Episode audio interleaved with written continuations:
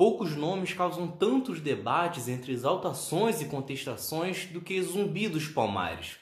Isso não chega a espantar, afinal trata-se do personagem negro mais famoso da nossa história. E neste episódio falaremos um pouco sobre essas múltiplas opiniões.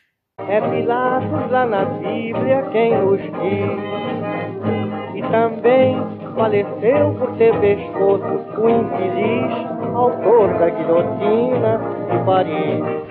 A ideia mais aceita é que Zumbi dos Palmares tenha nascido em 1655. No entanto, não existe nenhuma prova documental desta fase da sua vida, e aí é que surge um grande problema.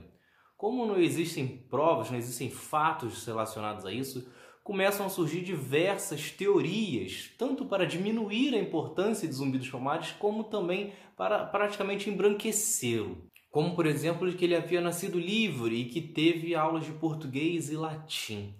Essa ideia não existe nenhuma prova, nenhum indício de que seja verdade, mas serve para mostrar o racismo da época na qual basicamente deixa claro que um africano, né, um negro com raízes africanas, não teria condições de ser tão marcante como Zumbi dos Palmares. Ele teria que ter tido uma infância quase que portuguesa, uma infância quase que branca europeia. Outra polêmica é que Zumbi dos Palmares havia tido escravos. Por mais que essa ideia possa ser levantada baseada é, é, em outras questões, outros personagens, outras histórias, também não existe nenhum registro de que Zumbi dos Palmares tenha tido escravo. E por mais que essa possibilidade tenha existido, levantar essa tese tem como único objetivo diminuir a importância de Zumbi dos Palmares. Afinal, a questão em torno dele não trata-se de ser um líder perfeito e moderno, mas e sim que era um herói de luta e que resistiu bravamente à escravidão, inclusive montando uma organização que conseguiu suportar diversas invasões de tropas portuguesas. Assim como exageram em questões negativas, também tivemos escritores que puxaram ele muito para o lado que era conveniente para quem estava escrevendo a obra. Existem teorias de que Zumbi dos Palmares montou uma organização quase que socialista, assim como também existe uma tese de que Zumbi dos Palmares, na verdade, era um homossexual, foi um dos primeiros heróis LGBTs no Brasil. Como disse, não existe nenhuma prova documental sobre isso, assim como também não existe prova de que Zumbi dos Palmares havia sido casado com Dandara e que teve filhos.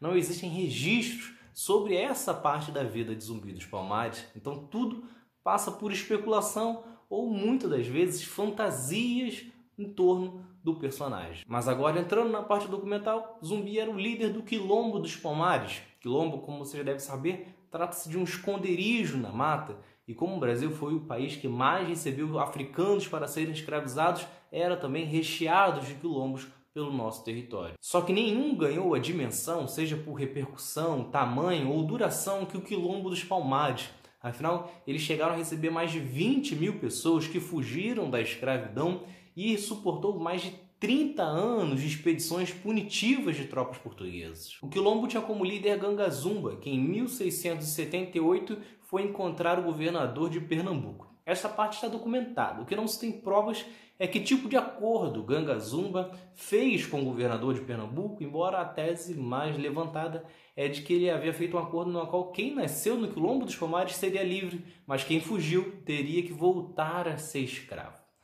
O que se sabe é que logo em seguida Gangazumba morreu no quilombo dos Palmares e novamente o que a forma que isso ocorreu não passa de mero palpite. Com a morte de Gangazumba, Zumbi, que era seu sobrinho e portanto também pertencia à linhagem de uma família real do Congo, assume o Quilombo dos Palmares em 1680 e mantém firme até 1694, quando aí não resiste às tropas portuguesas. Zumbi acabou capturado e morto em 20 de novembro de 1695, decapitado e exposto em praça pública com os dizeres para satisfazer os ofendidos e justamente queixosos e para atemorizar os negros que achavam que ele era imortal. Este texto, colocado pelos portugueses para comemorar a morte de Zumbi dos Palmares, mostra a sua real importância de um homem negro oprimido que se revoltou contra os poderosos, colocou o medo nos mesmos e triunfou por muitos anos. Um personagem desse tipo, obviamente, será cercado de ataques de uma sociedade que não está acostumada a ver estes rostos em destaque. Então é isso. Se vocês gostaram, se inscrevam, continuem acompanhando que tem mais outro lado da história. Por aí.